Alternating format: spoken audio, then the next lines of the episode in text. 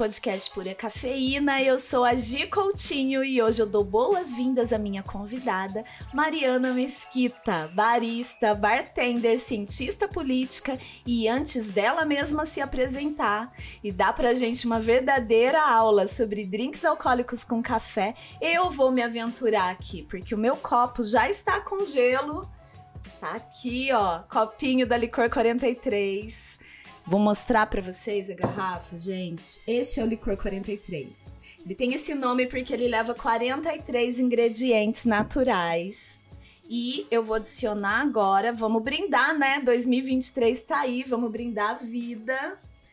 Eu vou preparar esse drink que é bem fácil para pessoas que, como eu, são amadoras nesse preparo de drinks em casa. E eu vou usar cápsula, porque é mais prático.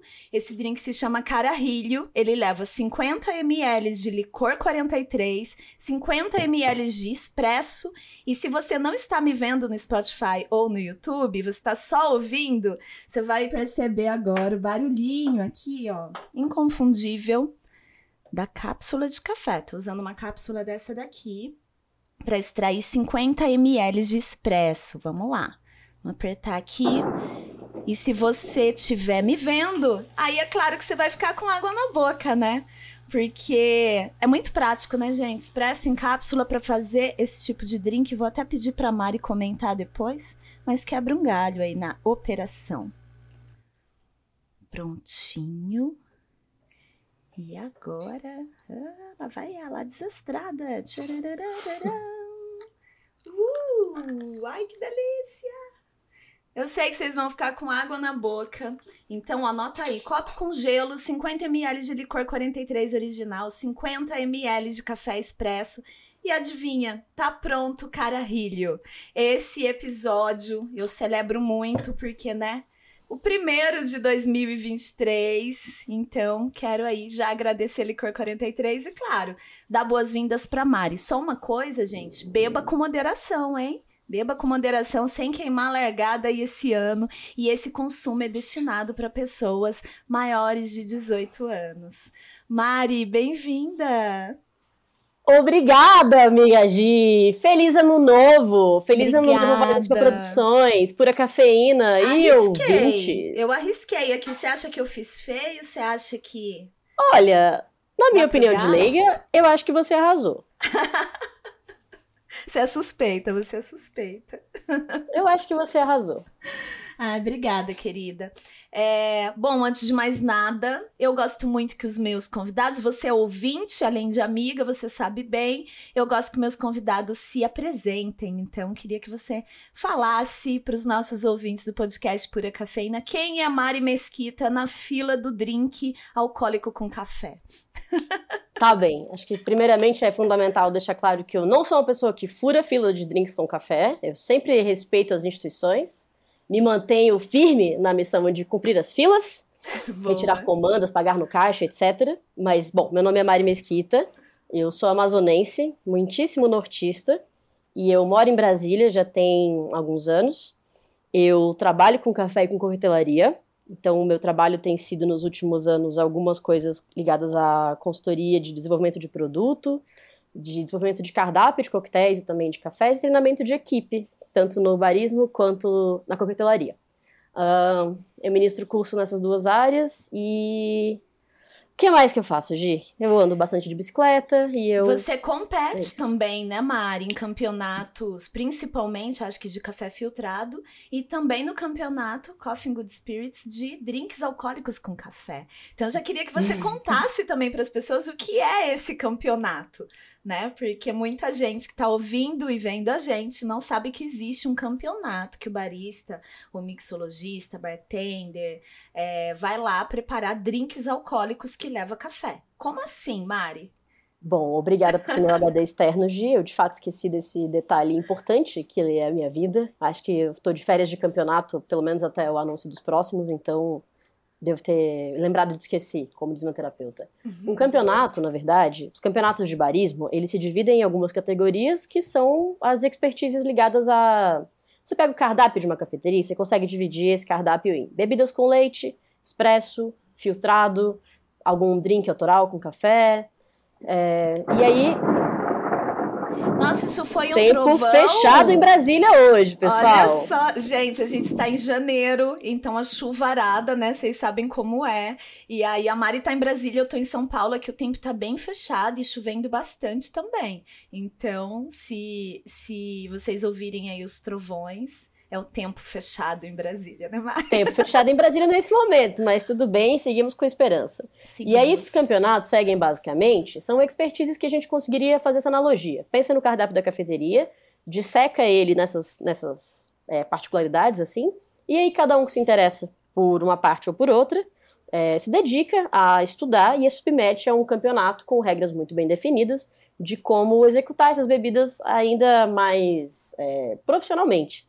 Então, os campeonatos têm uma função de, de agir como pesquisa para a gente, mas também de apontar diretrizes importantes para o futuro do que a gente produz dentro do café. Eu compito, como a Gi comentou, em duas categorias principais, que são a, a gente chama de Brewers Cup, ou preparo de cafés filtrados, que é o preparo de cafés fora da máquina de expresso, basicamente. E o outro que eu participo e que é o que eu considero mais criativo e o foco da, da minha atenção durante seis meses do ano é o Coffee Good Spirits, ou é, preparo de coquetéis com café, é, que a gente faz dois cafés, dois coquetéis alcoólicos com café quentes uhum. e dois coquetéis alcoólicos com café frios. Então a gente tem sempre uma é, diversidade de preparos para executar e tem que ser o mais criativo possível e ainda assim dentro do que a gente acredita que caiba no cardápio de cafeteria ou de bar. Uhum. É isso. E esses drinks é, tem dentro das regras do campeonato tem drink que é obrigatório, né, Mari? Me fala Vamos sobre lá. este drink, que parece Bom, fácil, mas não é. Campeonatos funcionam um pouco como gincanas, então ele geralmente tem duas etapas. Você tem umas classificatórias, como a gente chama, e depois as finais. Na classificatória do Coffee with Spirits, a gente tem dois, aliás, 10 minutos para executar quatro coquetéis. Como se fossem uh, duas comandas de cada um. Então eu tenho um coquetel quente de autoria e um coquetel frio de autoria. Repito cada um deles duas vezes. E na final, eu faço um desses dois da minha preferência, o que eu acho que vai valer mais pontos, ou que eu acho que represente mais o meu trabalho. E eu faço também dois Irish Coffees, que são coquetéis, como a Gi comentou, é, que parecem muito simples, mas eles são extremamente complexos. Eles consistem em um café coado, uma base adoçante, creme de leite fresco batido e uma dose de whisky da sua preferência. Uhum. E aí parece meio simples, é um coquetel que a gente fica pensando, nossa, onde é que cabe no, no meu dia um coquetel que ao mesmo tempo tenha leite e café, que seja alcoólico e que seja quente. Parece que ele contradiz um pouco o que a gente tem como oportunidade, né? Então, quando a gente pensa em beber um coquetel, a gente pensa numa coisa geladinha e tal. Quando a gente pensa em uma coisa como café com leite, a gente não imagina é, como uma coisa alcoólica. É verdade, então, acho que isso Irish... que eu ia comentar também, porque se você tá ouvindo a gente, acha muito estranho usar leite, é, leite, creme de leite em drinks, não é estranho dentro da coquetelaria, né, Mari? Não mesmo, até porque essa, essa untuosidade, né, a cremosidade de uma coisa que vem do leite, ela te ajuda também a sentir o álcool com menos punch, como a gente chama, um corpo alcoólico um pouco mais amaciado. E isso pode ser muito vantajoso, porque é, eu sempre falo que eu uso o álcool como um agente de sabor. Se fosse só pelo, pelo efeito dele no nosso corpo, eu preferia não usar. Uhum. É, e aí, às vezes, o corpo alcoólico atrapalha a gente. Então, ter a chance de amaciar esse corpo alcoólico de alguma forma pode ser uma vantagem. Mari, e isso que você está falando sobre usar o álcool como um ingrediente, como que é que você falou?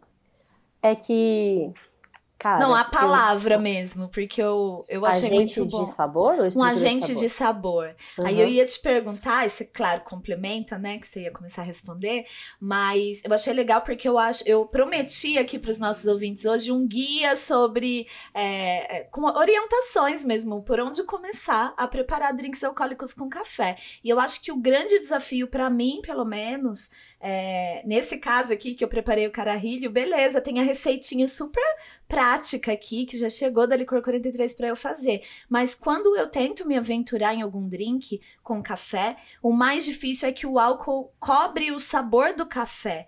Né? Não é igual aqui que eu consegui preparar e fica muito harmônico os sabores, é uma bebida, né? É muito aromática, ela aparece e o café também aparece, que eu preparei ele no expresso, em, é, mesmo em cápsula, tá bem aromático e, e com bastante sabor. Como que para mim é o grande segredo, né? Fazer uhum. com que o café não suma do drink, não apareça só álcool. Acho que não só em drinks com café, mas no caso do café, a gente quer valorizar o café que você tá usando, né? Então me fala sobre isso. Falo. Eu acho que essa é, essa é a minha grande piração há alguns anos, que é Legal. o seguinte.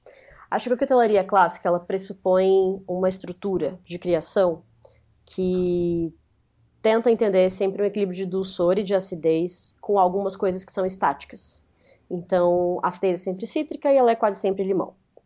O dulçor é sempre, quase sempre, sacarose simples, e a, a agente de dulçor disso é o que a gente chama de xarope simples, que é basicamente açúcar refinado, açúcar cristal e água, numa base de um para um. Uhum. Então a gente tem uma, uma classificação de dulçor e acidez fácil de entender. E aí a gente compõe um coquetel pensando numa base alcoólica que a gente tenha preferência e num agente de sabor que a gente tenha preferência. Posso tentar explicar com um exemplo? Vamos pensar numa uma caipirinha de morango, que não é um drink que oficialmente existe, mas a galera gosta bastante, então vamos nessa. Uma caipirinha de morango tem limão, tem açúcar, e aí tem cachaça e morango, que são as coisas que as pessoas querem sentir. Teoricamente, o limão e o açúcar aí, eles entram quase como aquele jogador que faz a, a assistência, que passa a bola, mas que uhum. não é uhum. necessariamente quem faz o gol. A gente quer sentir o morango e a cachaça. Quando a gente pensa no café, o café tem desdobramento de, de, complexidade sensorial imenso, como a gente já sabe, afinal, os nossos ouvintes são dependentes de café, como nós duas, né? e o café tem uma série de tipos de acidez, de tipos de dulçor distintos. Então, quando eu tento colocar, cruzar essa informação de complexidade de tipos diferentes de dulçor e acidez do café com a estrutura de coquetelaria clássica, eu me embanando um pouco. Porque aí eu já tinha uma forma de entender como que eu fazia coquetel e já tinha uma forma de entender como que o café funcionava. Quando eu cruzo as duas informações, já era, porque é muito complicado, de fato. Então acho que o que a gente precisava precisava começar a fazer, mas a maneira como eu crio, que eu acho que talvez seja mais intuitiva, é provar o café e dar uma dissecada no sabor que ele pode ter. Que tem café que a doçura vai lembrar mel, tem café que a doçura vai lembrar melaço de cana. E são duas doçuras muito distintas. E aí eu crio o drink a partir do café. Porque se eu criar o drink a partir do que já existe como estrutura clássica, aí eu posso usar o café mais barato que eu encontrar, porque ele só quer o café como um agente básico de, de sabor.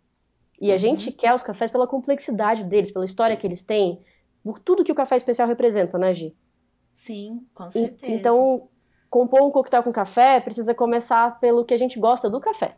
Se eu gosto desse café uhum. pelo corpo dele, se eu gosto do café pela acidez dele, se eu gosto do café pela, pelo dulçor dele, essa tem que ser a, esse tem que ser o ponto de partida para a gente começar a colocar esse, esse, café misturado em alguma coisa.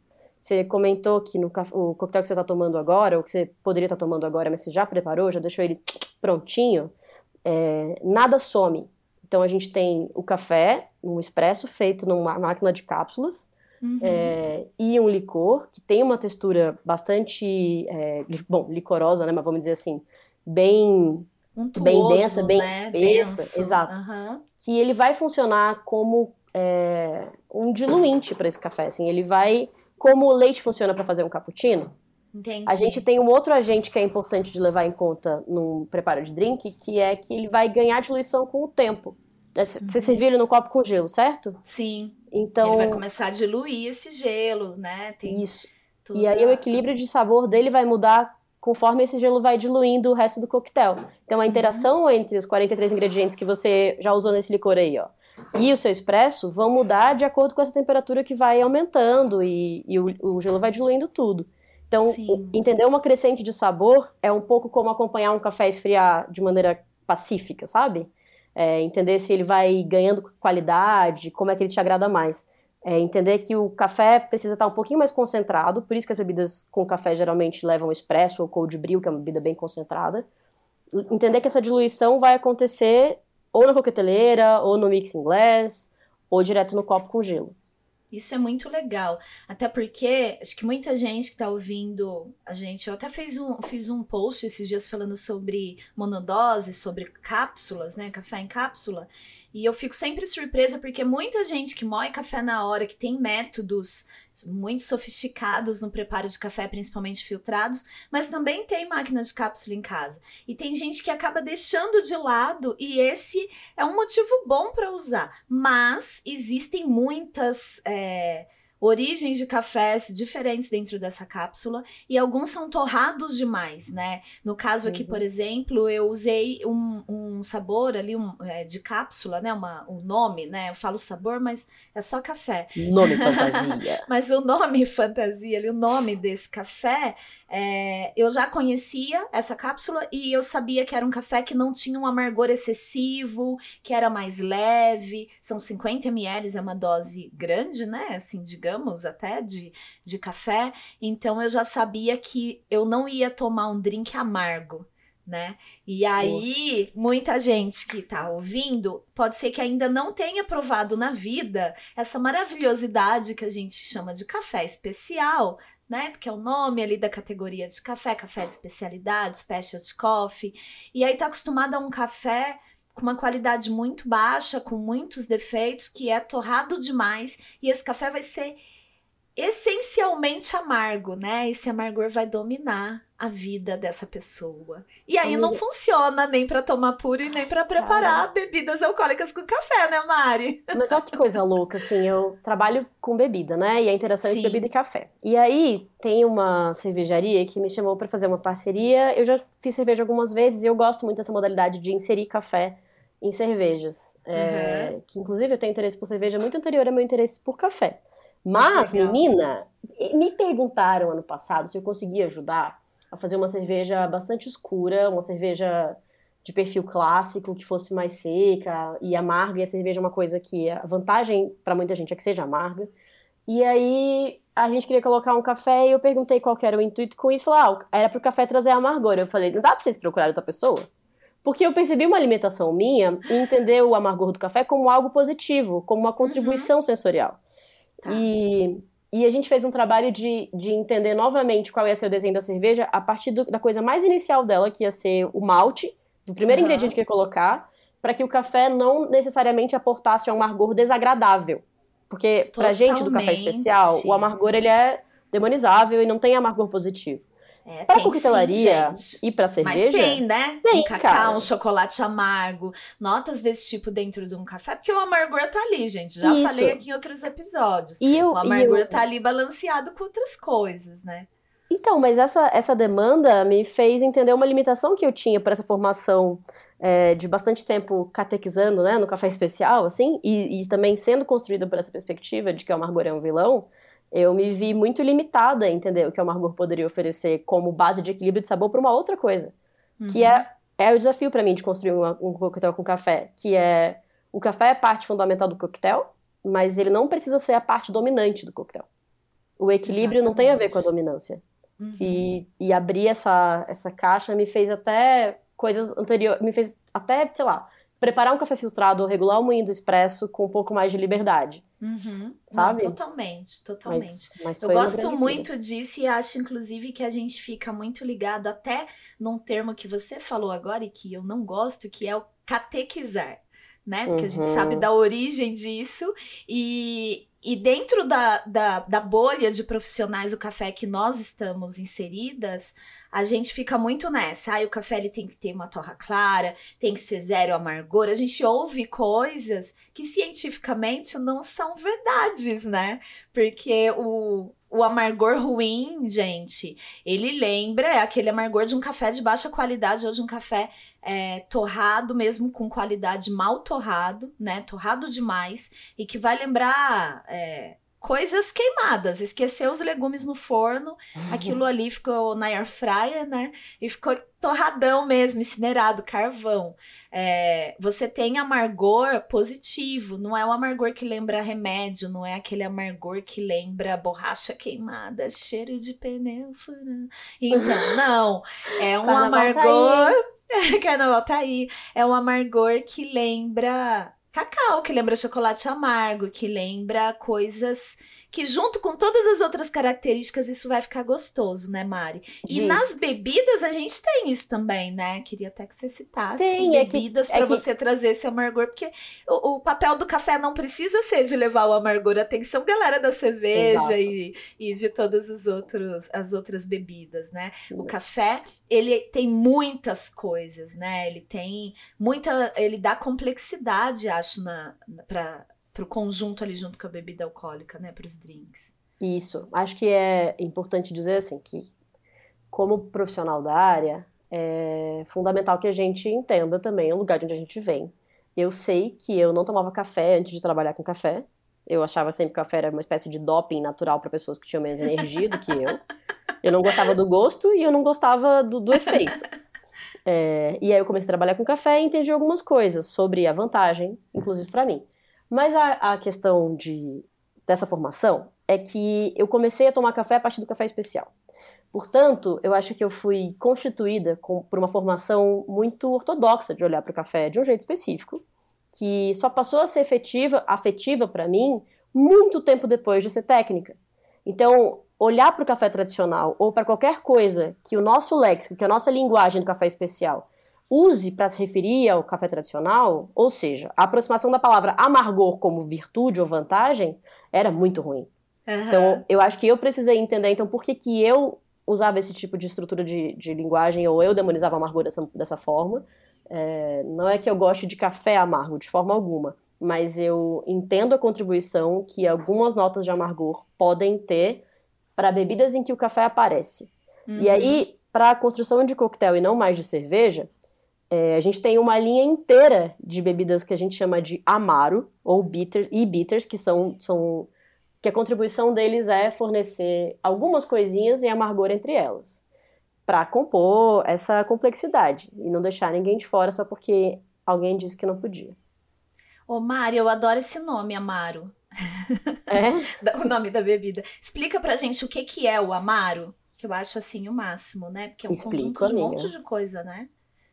É, Pode eu ser. acho que uh, o eu acho que que é mais simples a gente pensar que ele é uma infusão ou uma maceração de vários agentes naturais. Então, a gente fala botânicos, é uma frase que a galera da coquetelaria usa muito. Ah, a gente usou tantos botânicos. Só para todo mundo sacar, botânicos podem ser quaisquer estruturas de origem natural do reino plantae, tipo assim, plantas, raízes, sementes, flores, frutas, cascas de árvore, entre outros, tipo, insiro o texto aqui, porque é bastante coisa que tenham agência de uma contribuição de sabor. Então, o amaro é uma maceração em álcool, em alguma base alcoólica, pode ser álcool de cereais, pode ser um álcool neutro, pode ser uma bebida destilada que já tenha uma saborização inicial e que vá contribuir, né, com agentes amargos. Então, bastante casca, bastante raiz, algumas coisas de semente que podem ser interessantes. E aí é, é, legal pegar. Olha como eu sou ouvinte e vou te lembrar um negócio aqui. É legal pegar episódios anteriores deste podcast e entender que sabor e gosto, e sabor e gosto são coisas distintas. Sim. E aí o gosto amargo pode vir também com um monte de sabores interessantes dessas, desses botânicos naturais que a gente usa e que juntamente na sua coqueteleira e no seu gelinho, eles podem trazer complexidade. Então o amaro ele é a gente usa ele como é, doses em, em, ml mesmo, então 30 ml de amaro, 20 ml de amaro, ou alguma coisa assim. E eles são líquidos que a gente insere em grande quantidade. Por que eu tô falando isso? Porque existem também os bitters, que as pessoas confundem bitters e amaros. Ah, eu confundo. Que na real então, são que que a é mesma bitter. palavra em línguas diferentes para falar de coisas distintas. Né? Então, bitter do inglês é amargo, e um bitter ele funciona como uma coisa que é quase um tempero a gente considera que pimenta é um ingrediente ou um tempero, quando a gente vai, vai preparar alguma coisa, né? É, uhum. Um bitter tem a função de, com pequenas, com poucas gotinhas, com pequenas doses, às vezes 1 ml, 2 ml, ou só realmente um gotejar daquilo ali, a gente vai dar um tempero que vai acentuar o sabor de alguma coisa. Então, assim, a diferença de um coquetel que tem uma gotinha de bitter e o que é a mesma receita sem aquele bitter, tem uma nuance de sabor completamente distinta. Não é que ele vai ter, é, vai ter um gosto ruim. mas ele deixou de ter uma potência de aromas e de sabores que, puxa vida, era só uma gotinha para resolver tudo, sabe? Entendi. O Amaro não. No Amaro a gente consegue entender ele como, como estruturante daquele sabor ali. Ele vai aportar é, uma, pelo menos um volume bem maior no, no nosso preparo e tal. Tem uma escola uhum. inteira de amaros italianos que tem esse intuito de fornecer um pouquinho de amargor para as bebidas e também sabores ligados a esse gosto básico. E os bitters não, eles são quase temperinhos, assim. Tá. Nossa, é tanta coisa Funcionou? pra te perguntar, Mari. Nossa, cada resposta, gente, vai abrindo um universo aqui. É, então eu, queria, eu quero saber, já que a gente tá falando de ingredientes, né? Do bi, a gente falou do café, óbvio. É sobre este episódio é sobre drinks alcoólicos com café, mas a gente tá falando de bitter, de amaro, e aí eu queria que você me listasse no máximo cinco é, bebidas, cinco alcoólicos, digamos assim, ainda não os ingredientes, né, que, que podem entrar aí, mas cinco alcoólicos uh, ah, para quem está começando a preparar bebidas alcoólicas com café em casa, quer se aventurar, quem, quem, às vezes a pessoa tá ouvindo a gente tem uma cafeteria, tem muita gente aí no Brasil todo e fora do Brasil também. Alô Portugal, muita gente em Portugal, Suíça, gente de fora ouvindo. E por onde começar? Lista aí pra gente cinco tá. alcoólicos para você começar a preparar drinks com café. Ninguém vai comprar cinco de uma vez, né, gente? Mas vamos começar a investir. Vamos é, lá. pessoal, vamos fazer um planejamento orçamentário tranquilo. É, acho que a primeira, primeiro alcoólico que eu queria recomendar é cachaça. Primeiro, porque é meu destilado de preferência. Segundo, porque eu acho fundamental que a gente comece pelo que está perto da gente. E a cachaça é o destilado nacional. E a cachaça também é um dos destilados mais complexos que existem. Isso porque, além dela ter uma denominação de origem, que ela só pode ser, produzida no Brasil, e a gente tem uma diversidade imensa de tipos de cana e de manejos de cana, e uma tecnologia centenária de produção de cachaça, a gente também tem mais de 30 madeiras nativas cujo envelhecimento faz com que a cachaça tenha um sabor completamente distinto de qualquer outra coisa. Então, os destilados mundo afora, são frequentemente, frequentemente envelhecidos em carvalho, seja carvalho estadunidense, seja carvalho europeu. E a cachaça brasileira também pode ser envelhecida em carvalhos gringos, mas ela também pode ser envelhecida em louro canela, em cabriúva, em amendoim, em frejó, em sassafrás, ela pode ser envelhecida em jaqueira, ela pode ser envelhecida em um monte de madeiras nossas que, assim, dentro das coisas que eu tenho pesquisado, fazem muito, muito sentido na conexão com o café. Porque e vão são... dar características únicas para Exato. E é, pro, é legal pro conjunto da obra, né? Entender terroir a partir da cachaça também. É, então, o cachaça ia ser o primeiro. Como são só cinco, eu não vou pedir para você, telespectador e ouvinte, comprar uma cachaça branca e envelhecida. Então, procure uma cachaça é, sem envelhecimento, ou seja, uma cachaça branca ou prata. É, que vai ter uma nuance mais parecida com o frescor da cana-de-açúcar mesmo, então cana fresca. Lembrando que cachaça tem que ter entre 38% e 48% de álcool. Menos ou mais do que isso, ela é uma aguardente de alguma outra natureza, mas a cachaça tem essa abrangência de, de percentual alcoólico. E a minha dica, pergunte para a pessoa que já vende a cachaça qual que ela prefere. Ela raramente vai te indicar mais comercial, mas a grande chance é que você tome alguma coisa mais autoral e mais complexa. O segundo alcoólico que eu gostaria de recomendar fortemente aos nossos amigos ouvintes é vermute, que é uma bebida mista, esse é o nome da categoria, que tem a base vínica, então ela um dia ela usou vinho como uma base para chegar onde ela está. Ela tem algum componente adoçante, em geral caramelo ou açúcar ou mel ou alguma coisa assim e ela tem uma infusão, uma maceração de um monte de botânicos, palavra do dia, que vai saborizar esse preparo todo e vai deixar isso prontinho ali. E a gente tem vermutes que podem ser tintos ou rosso, né? É, a gente tem vermutes biancos, que vão ser mais docinhos e vão ser claros, e vermutes dry, que é uma coisa chiquérrima. As pessoas adoram falar que estão tomando um dry martini, que é um coquetel clássico e famosérrimo que tem um vermute dry junto. Então escolha um vermute que você acha que vai combinar com o seu café. Eu te recomendo o tinto, que é um pouco mais versátil. E ele funciona bem com coisas torradas. Lembrando que o café é torrado. É... E é uma delícia de você tomar puro com uma rodelinha de laranja, uma azeitoninha, para quem gosta. Que e delícia. algumas pedras de gelo no seu copo.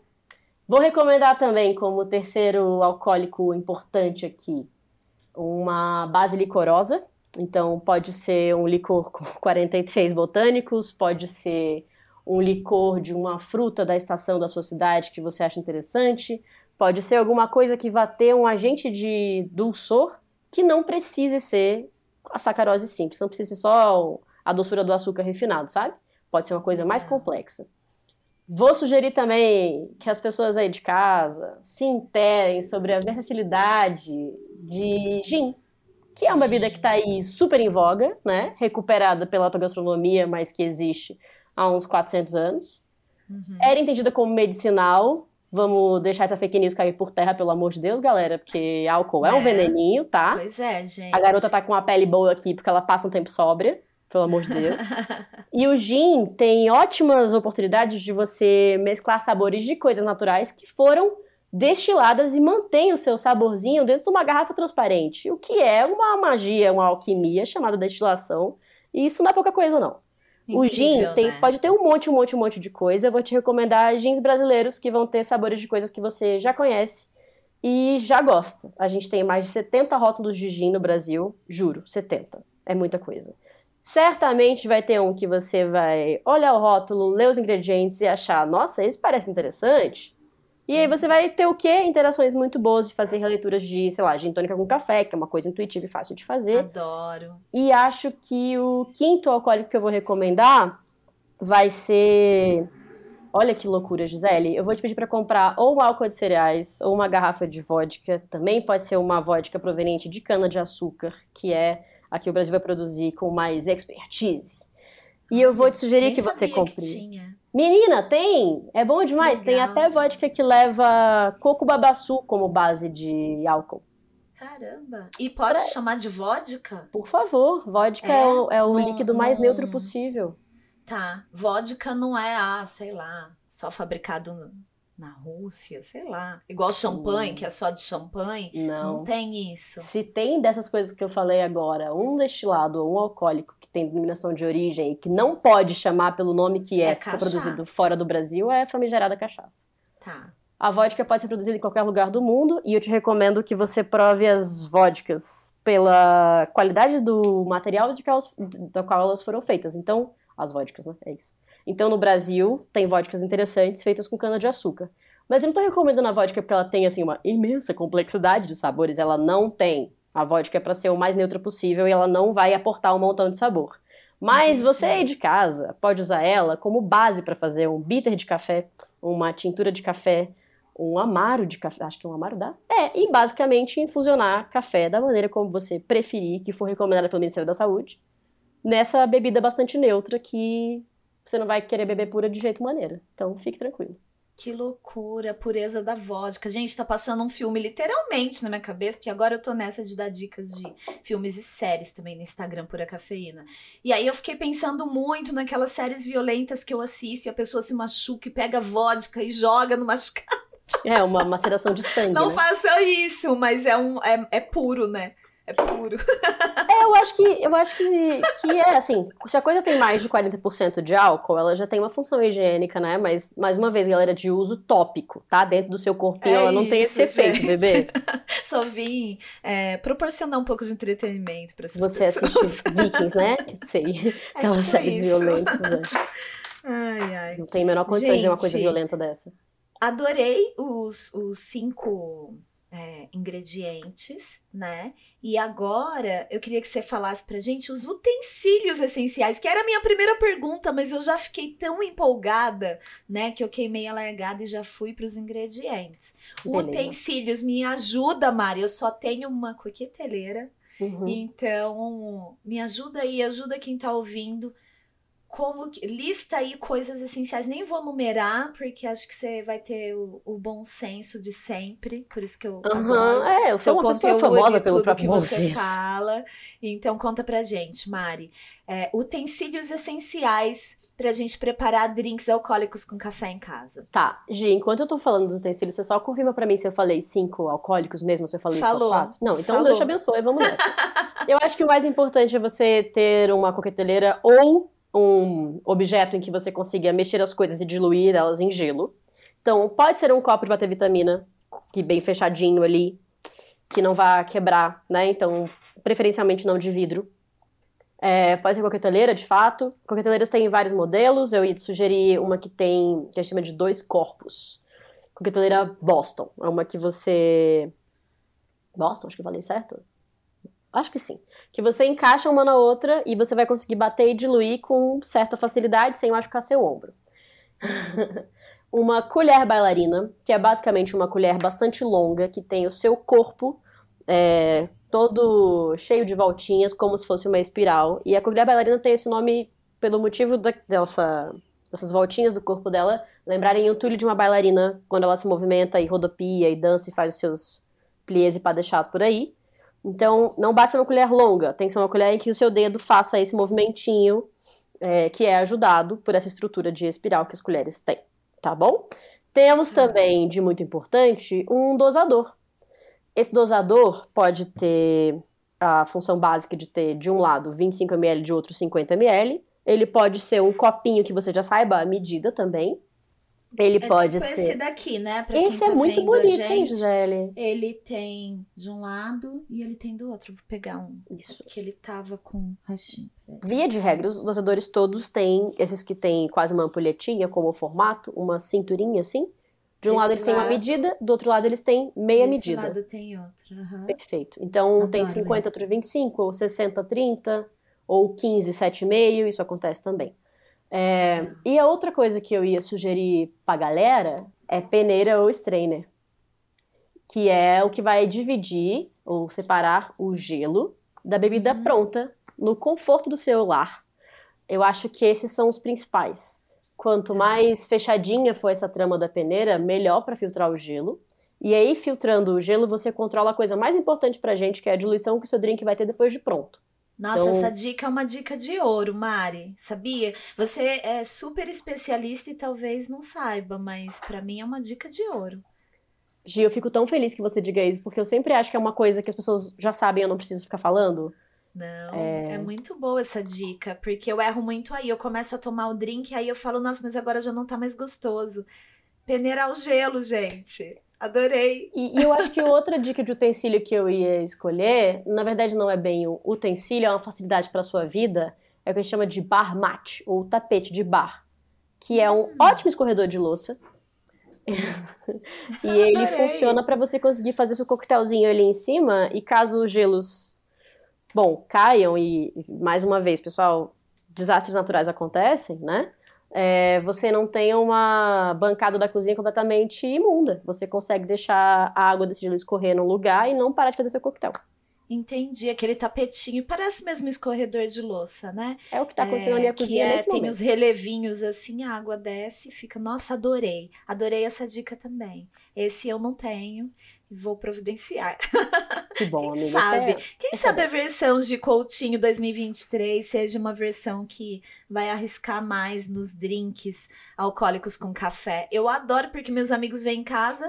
é, E aí a galera quer tomar café, mas dependendo do horário, a pessoa quer tomar ali um drinkzinho, né? E eu gosto de misturar as duas coisas, mesmo sem saber muito sobre isso. Então agora, com certeza, eu vou fazer isso com mais segurança. Olha, o que eu acho vantajoso de ser colocado aqui é que, assim como as pessoas têm todo o direito do mundo de fazer café na casa delas do jeito que elas preferirem, drink é a mesma parada. Eu Sim. acho que ninguém tinha que virar. É claro, se não quiser isso como vocação, né? Barista profissional pra poder servir café pros outros no, no aconchego do seu lar. É sobre isso. E pro drink é a sobre mesma isso. coisa, gente. Tem uma forma muito legal de receber pessoas em casa, que é essa transformação um pouco do produto em afeto, como diz a amiga Carolina Oda, que é você propor o serviço de alguma coisa. Então você pesquisa uma receitinha ou cria a partir de um café que você goste bastante, um drink que você acha gostoso e propõe para os convidadescos ali, ó, para os seus convivas, uma coisa Muito que, bom. que seja genuinamente o que você quer beber e que possa ser quase um convite essa experimentação, sabe? Eu Uhum. acho que melhor do que perfeito, só o drink que já está feito. Eu acho que as pessoas têm que se acostumar com essa ideia de preparar coquetéis de forma mais tranquila. sem uhum, querer é. ficar igual o bar ali. Porque as pessoas que estão assim no bar, elas no têm. Café, né? Exato, com um pouquinho é menos de pretensão, porque no fundo é, é pra gente se divertir aquilo ali. É para ser um, um, consumo responsável, é claro, mas antes de tudo é uma função de entretenimento, de socialização, de recreação. Então não pode ser uma coisa cheia de, de regra e muito chata. Sim, eu só sou sim. chata com uma coisa em relação a drink. Ah. Que é a qualidade do gelo. Eu sugiro fortemente que as pessoas comprem aquele gelinho filtrado de posto.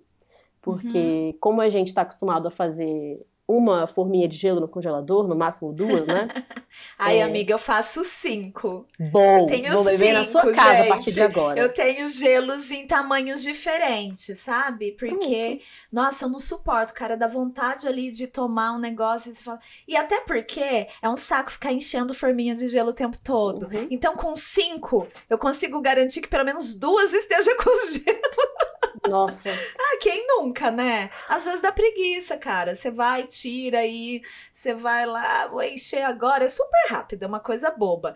Mas aí você deixa de encher quando você vai usar, não tem. Então, quando eu vejo que estão quase todas as forminhas sem gelo, eu falo, opa, vou encher. Então, antes desse episódio, por exemplo, eu deixei todas cheias.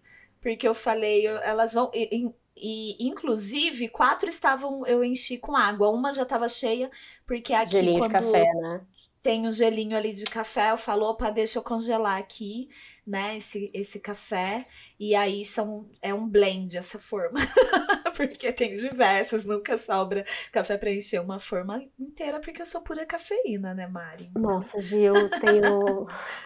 eu queria sempre ter essa modalidade de saber a conta de café que eu faço para sobrar um tanto. Porque o que acontece aqui é, eu, bom, sou casada com outro barista, na verdade ele é mestre de torres. um beijo, meu irmão.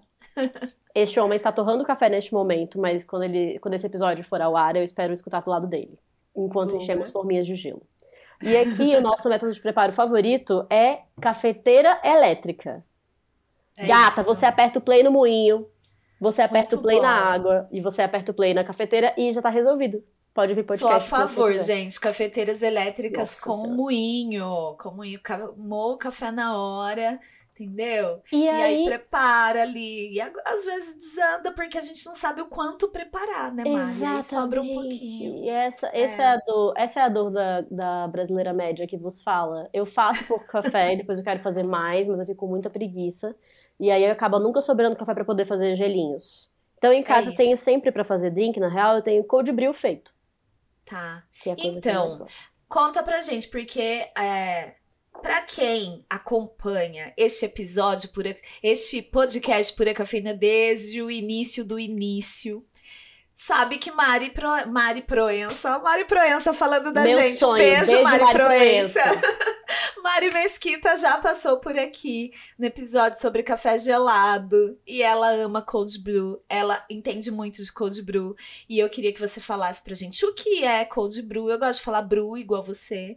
E como a gente pode preparar um cold, em que proporção para usar nos drinks, porque tem gente aí que não tem máquina de cápsula, tem gente que não vai ter paciência para preparar uma receita de café coado ou na italiana ou na prensa francesa que combine com, né, que seja é, na diluição perfeita para preparar drinks.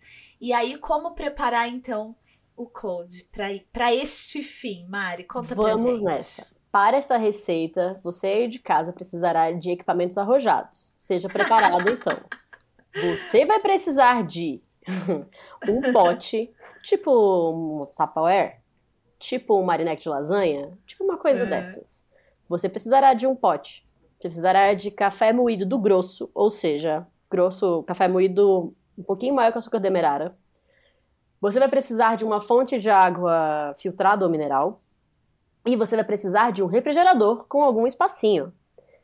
E aí você vai colocar uma parte do café moído do grosso, que você já goste, né? Preferencialmente um café que você ame, que seja fresco, não um café que você esqueceu atrás do armário. Porque esse, assim como você não gostaria de tomar ele quente, também não vai funcionar muito bem frio. Tô te contando essa Exato. novidade aí pra você, que o Cold Brew não é muito gentil com os defeitos não, como você imaginava que ele fosse. O Cold Brew não é gentil. Não vai é. usar uma parte do café, quatro partes de água, ou seja, eu usei 100 gramas de café, vou usar 400 ml de água. É um senhor marinex de lasanha esse seu, hein? Enfim, 1 para 4 vai vedar esse sistema. Mari, precisa ser uma água gelada? Não precisa. Precisa ser uma água quente? Não precisa. Água a temperatura ambiente. No caso de Brasília, 18 graus com essa chuva torrencial aqui. Bora nessa. A gente pegou esse belíssimo, belíssimo tapaué cheio de café e água. A gente passou uma tampa nele ou um plástico filme, botou ali uma etiqueta com a hora que você vai tirar da geladeira, pegou o seu alarme do seu dispositivo móvel, telefone, e colocou ali para daqui a 8 horas. Spoiler para você, uma hora boa fazer cold brew é antes de dormir, que aí você tem uma noite saudável de sono, acorda, aí corta para, acordou. Você vai escaldar o filtro de papel de sua preferência. Pode ser uma V60, pode ser uma Melita, pode ser o filtro que você quiser. Contanto que seja filtro meio de papel. filtrante. Adoro quando Um você fala meio meio, filtrante. filtrante. Eu falo Elegante. direto, amiga. Elegante. Escalde o seu meio filtrante. Adoro. Espere o seu meio filtrante voltar à temperatura ambiente para que o seu cold brew não saia pelando dali. Quando ele tiver voltado à temperatura padrão, você já aproveitou o que que você acabou de acordar para fazer o seu cafezinho, né? Normal, cafezinho do seu dia a dia. Voltou ali, vai pegar de na geladeira aquele belo pote com a sua gororoba cold brewzesca, vai dar uma mexidinha naquilo ali só para soltar o fundo, né? e vai despejar esse negócio, preferencialmente em cima do seu recém-adquirido tapetinho de bar, para não fazer uma senhora lambança, Uma lambança. uma lambancinha básica. Vai jogar essa mistura o quê? Em cima do seu meio filtrante e vai esperar essa coisa escorrer. Quando essa coisa estiver prontamente filtrada, você vai guardar numa garrafinha âmbar como essa aqui, ou não, que você tiver em casa, que seja limpa preferencialmente, vai tampar esse sistema e vai anotar ali, ó, a data em que você fez. Parabéns, você aí de casa tem cold brew fresquinho para você usar especialmente para diluir em coisas, já que ele está o quê? Arrasou. Intensamente concentrado. É isso. Foi bom? É isso. E aí foi maravilhoso. E aí, qual. Me cite aí uns dois ou três drinks possíveis alcoólicos para aproveitar esse cold brew. Então vamos lá. Os dois drinks alcoólicos para aproveitar esse cold brew. Vou lembrar dos cinco que eu, que eu mencionei mais cedo, né?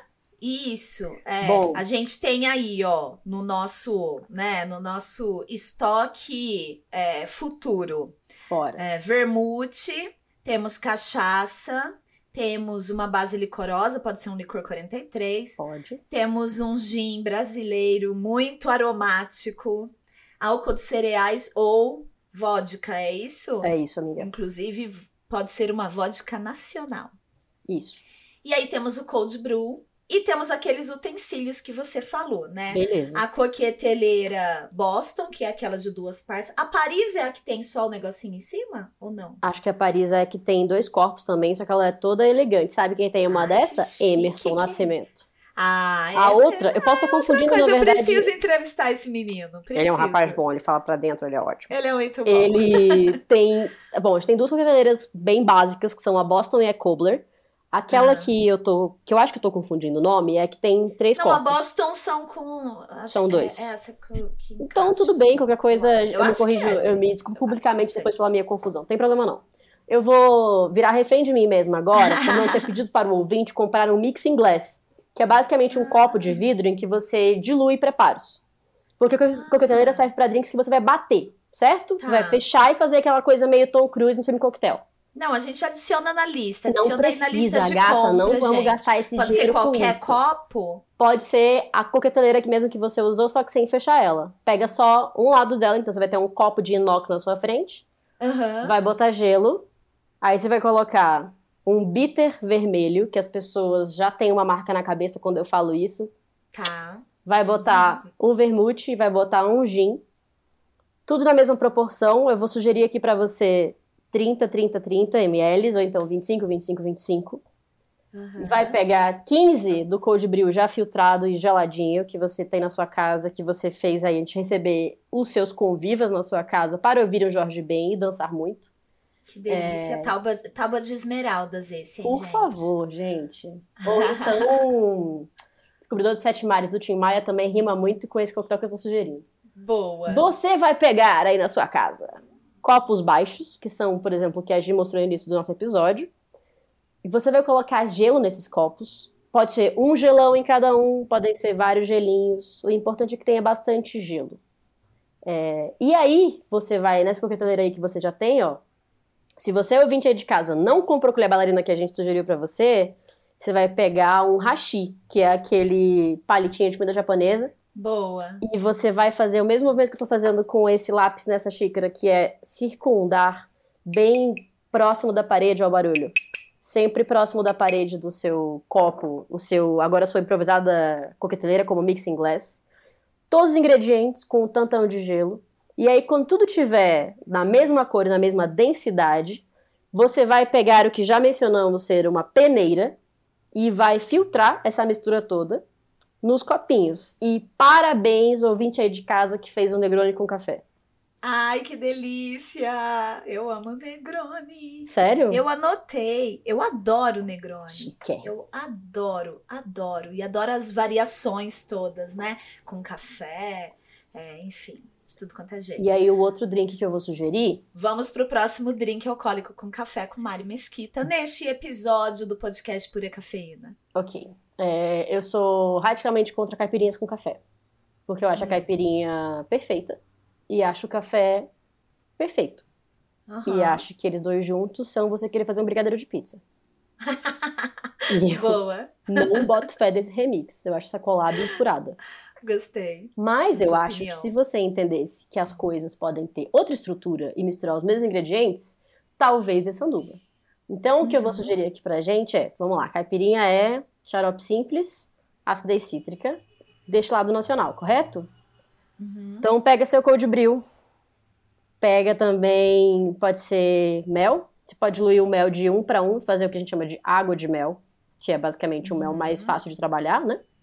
Pode ser melaço também, de cana? Se você for usar melaço, usa um melaço um pouco mais diluído também, Tá. que vai lembrar açúcar mascavo. Também gente- diluir na, na água. Isso. Que você me deu essa dica, eu adorei e eu fiz. Essa dica me ajuda bastante, amiguinha. Muito bom. Pega lá no seu dosador a mesma medida de suco de laranja e a mesma medida de melaço de cana ou de mel. Beleza? Uhum. Despeja na coqueteleira, eu acho que eu usaria 25, 25 de cada um deles. Pegaria 40 ml de cold brew. Colocaria 50 de cachaça. E aí encheria um copo que a gente chama de barriquinha, que é o copo que a galera paulistana deve atentar, que é o copo do Macunaíma, que é um drink brasileiro muito do seu bom. É aquele copo que parece o americano, mas é lar- todo larguinho, não é fino embaixo? Não. É um copo um pouquinho menor. Ele é tem um tamanho intermediário. Ele tem a mesma espessura, quase, do copo americano, mas ele tem um tamanho intermediário entre o copo americano de dose e o copo americano de água. assim. Entendi. Beleza? Ah, que legal. Pega um tá. copinho desse ou o copo baixinho que você goste mais, ele tem que ser bem fininho. E você vai colocar lá o melaço de cana, o suco de laranja, o café, o cold brew, né? E o seu maravilhoso destilado nacional, cachaça. E você vai sacolejar muito isso com a coqueteleira fechada com bastante gelo. Corta para. Sonoplastia, Mari Mesquita também. Nossa, meu sonho, inclusive, trabalhar com isso. Gi, eu acho que ia ser muito, muito engraçado se eu conseguir trabalhar com sons. Ah, Boa. E aí a gente vai o quê? Abre a coqueteleira magicamente. E não filtrar, porque agora o gelo vai ter o quê? Quebrado todo e vai aparecer assim, pequenas pedrinhas de gelo. Ou seja, você bateu Ah, bastante. entendi. Use seu muque a seu favor, brasileiro. Tá. Tá bom? Ah, e você vai gente, todo despejar mundo fortinho. tudo fortinho, café marombas. E aí você vai despejar isso nesse copo, entendeu? É tipo uma batidinha de café e cachaça. Legal. Só que legal. sem limão, com acidez da laranja, que é um pouco mais tranquila de viver a vida. E aí com Boa, melaço de cana, que vai lembrar um pouco café, e tudo vai ficar bem, eu garanto pra você. Eu adorei. Que bom, Eu amiga. amei. Mari, estamos chegando ao final dessa conversa que por mim duraria muitas horas, mas antes eu quero saber de você. É, aí é um momento só, hein? Pode ser dos últimos tempos. Queria que você contasse pra gente um momento inesquecível na sua vida que drinks alcoólicos com café te proporcionou.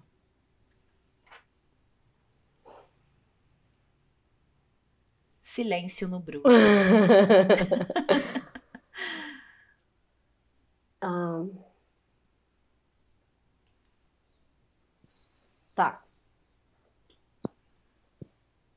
Eu acho, eu já sei. É, acho que foi uma semana que eu passei em São Paulo ano passado, em 2022, em que eu fui chamada para dar para fazer uma fala, para dar uma palestra sobre o mesmo assunto a partir de duas coisas diferentes. Então, São Paulo foi super movimentado durante aquele mês que eu comentei, porque teve o São Paulo Coffee Festival, que estivemos juntas, né, amiga? Sim. E teve também o BCB, que é uma convenção mundial de bares e bebidas. E aí, eu falei sobre coquetelaria com café para a galera do café e sobre coquetelaria com café para a galera do bar. E eu precisei falar sobre coquetelaria para a galera do café e sobre café para a galera do bar. E essa semana, acho que foram quatro dias em que eu fiz as, as duas, é, as duas falas, assim. Foram, foi um pouco a semana em que eu entendi por que, que eu estudava o que eu estudava, assim. Eu, eu nunca tinha parado para pensar com, com tanto fôlego do porquê que dentro do café eu me interessava pelos patinhos feios e, e dentro da coquetelaria eu me interessava pelas coisas que as pessoas é, estudavam bastante, mas acabavam talvez se dedicando a, a algumas outras assim.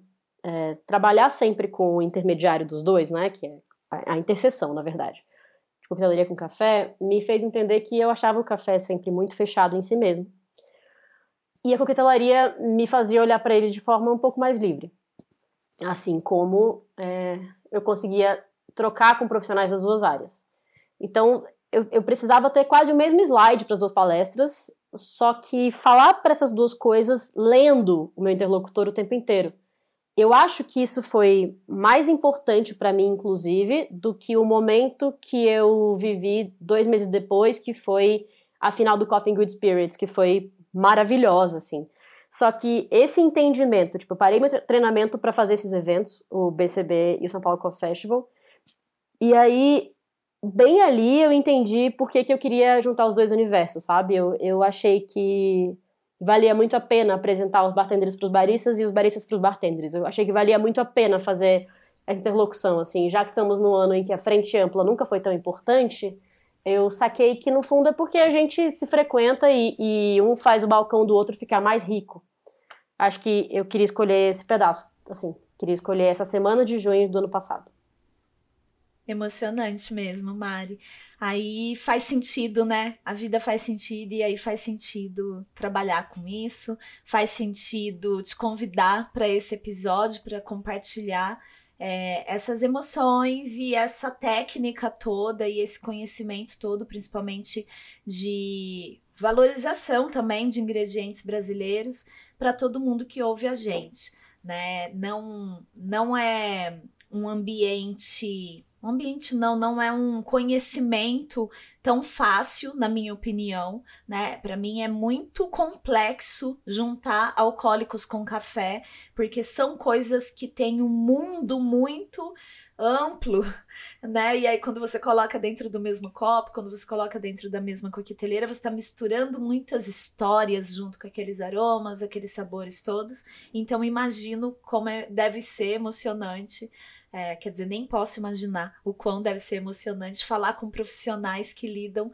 é, com essas duas estações, com esses dois mundos, né? Tão diversos, mas também são mundos que se encontram quando a gente fala sobre condição de trabalho, quando a gente se é, fala sobre valorização do ingrediente até o profissional e também quando a gente fala sobre a, algo que você faz tão bem, que é a conexão entre o profissional o meio entre o profissional e o consumidor final, que é o produto que você entrega ali, né? E o consumidor final. Então, publicamente eu quero tipo te dar parabéns e falar o quão é, o quanto eu enalteço mesmo sua existência, celebro sua existência, uma pessoa tão dedicada para entender sobre esses dois universos e ensinar de um jeito tão é, genuíno e, e parecer ser simples. Eu acho que todo mundo que ouviu esse episódio vai falar: nossa, vou me aventurar a preparar alguma coisa aqui. Eu tenho isso, tenho aquilo em casa, e vai se sentir encorajado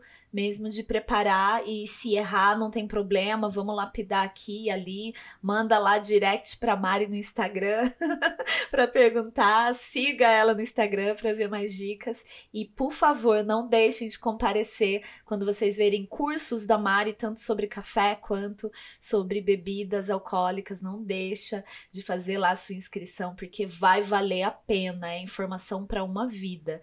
Então, já fica aqui essa dica. E, e, eu agradeço muito, Mari, sua participação. Eu quero que você faça as suas considerações finais, manda beijo, manda abraço, manda drinks. para quem você quiser. Muito obrigada, amiga. Ah, amiga, muito obrigada por essas é, considerações. É, obrigada mesmo. Eu fico muito lisonjeada de fazer parte de uma de uma comunidade profissional que, que gosta tanto do que faz. Eu acho um, um imenso privilégio que a gente tenha encontrado alguma coisa para expressar a linguagem pela qual a gente é, enxerga o mundo, assim. Eu entendo o café um pouco como uma materialização dessas coisas, sabe? Eu trabalhava com política antes e eu, eu sempre falo que eu gosto muito de trabalhar com sensorial, com café e com bebidas. Eu desenvolvo bebidas, é uma coisa que eu gosto bastante mas eu demorei para sacar, e talvez aquele momento que eu falei um pouco mais cedo do BCB e do São Paulo Coffee Festival tenha me ajudado a entender que eu estava fazendo política de alguma forma. Foi como eu realmente fiz as pazes com, com trocar de carreira. É, eu demorei para entender que era política também, demorei para sacar que também era uma linguagem que eu estava é, colocando os meus valores na mesa o tempo inteiro. Eu acho que o café me ajudou a olhar para as bebidas e para tudo que a gente consome seja de audiovisual, seja no vestuário, seja a minha cesta de orgânicos que chega na minha casa, seja ir à feira, qualquer dessas, dessas manifestações que foram derivadas do café tem a ver com tirar um pouco o véu que separa a produção do consumo. Então, no fundo, quando eu falava sobre café e bebida, eu estava fazendo com que mais gente tirasse esse véu também, assim. E isso é bastante político eu tenho o imenso privilégio, você falou mandar beijos, né? De ser constantemente inspirada por pessoas que estão vivas e que dividem esse mercado de trabalho comigo e que dentro do bar, da alimentação e do café é, expressam seus valores também a cada curso, a cada episódio de podcast e a cada café que serve no balcão. Então, acho que o meu beijo é para os meus colegas que estão constantemente entregando o tempo de trabalho deles como um serviço dedicado e os produtores de café que me mostram que as minhas convicções ideológicas e políticas são parte fundamental, inclusive do meu diálogo com eles, que muitas vezes pensam tão diametralmente oposto a como eu enxergo as coisas. Obrigada, querida. Gente, tudo isso aqui foi quem? Mari Mesquita, que entende tudo de drinks alcoólicos com café, sobre café e sobre muitas outras coisas, como vocês puderam notar. E não deixe de compartilhar, comentar, de seguir arroba pura cafeína com dois Fs no Instagram. Seguir a Mari Mesquita, que tá aqui o arroba dela no, na descrição desse episódio, mas é Mari MSQTA de Mesquita, entendeu? Ma, arroba Mari MSQTA. E também quem patrocinou esse episódio delicioso, Licor 43 Tá lá no Instagram, licor43brasil. Até a próxima. Obrigada por ouvir a gente. Tchim, tchim. Bom ano, feliz ano novo. E compartilhe aí esses episódios todos que você vê aqui na sua plataforma preferida que você estiver ouvindo ou vendo. É, nas suas redes, com seus amigos, nos grupos aí do WhatsApp. Não deixe de compartilhar, porque vocês são parte disso. Mari, obrigada, amiga. Ou eu vou para Brasília ou você vem para São Paulo. Eu acho que tá mais fácil você vir para São Paulo. Amiga, eu chego na última semana de janeiro. Aê, tô te esperando, tô te esperando. Vamos tomar um licor 43. Faz meu gelo, faz meu brindar. gelo. Fazer, muito gelo. Beijo. Até a próxima, gente.